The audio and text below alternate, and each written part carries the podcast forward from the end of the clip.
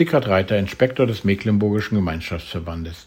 Heute ist Mittwoch, der 27. September. Ich schaue aus dem Fenster. Vor mir liegt eine wunderschöne Bucht, Segelschiffe, eine kleine Insel, eine Stadt, eine Kirche. Es hat gerade geregnet. Nun scheint die Sonne. Ein Regenbogen ist zu sehen. Er fängt direkt zu unseren Füßen an und zieht sich über das Wasser hin bis zur Kirche. Ich habe Ihnen mal ein Bild mitgeschickt. Schauen Sie doch mal. Ich finde ein herrliches Bild. Was für eine Symbolik. Herr, denke ich, du hast deine Kirche doch noch nicht verlassen. Du gibst dir ein Zeichen. Du stehst zu deinem Bund. Und wir und ich?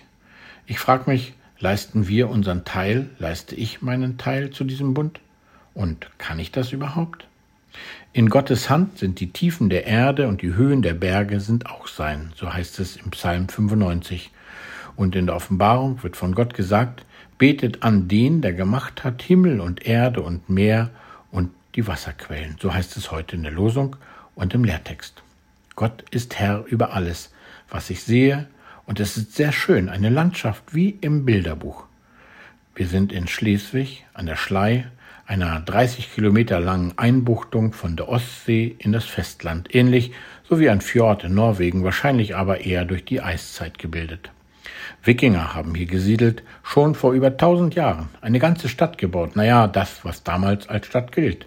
Immerhin, an die 1200 Menschen lebten damals schon in Haithabu, der damals größten Handelsmetropole im Norden. Sie hatten ihre Götter Thor und Odin und Freya und wie sie auch immer hießen. Schon früh kamen auch Missionare nach Haithabu.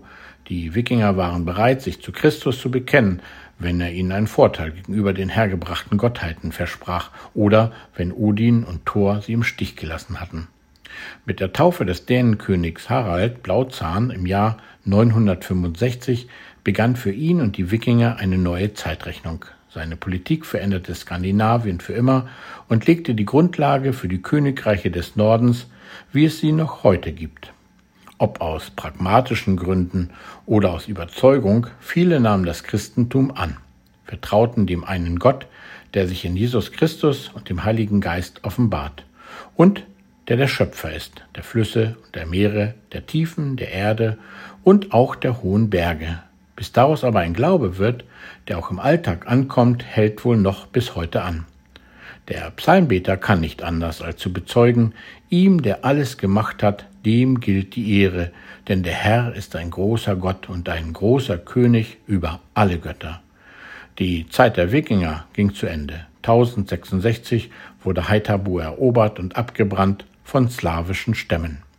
Völker, sagt die Bibel, sind nur ein Tropfen am Eimer und ihre Götter sind Nichtse.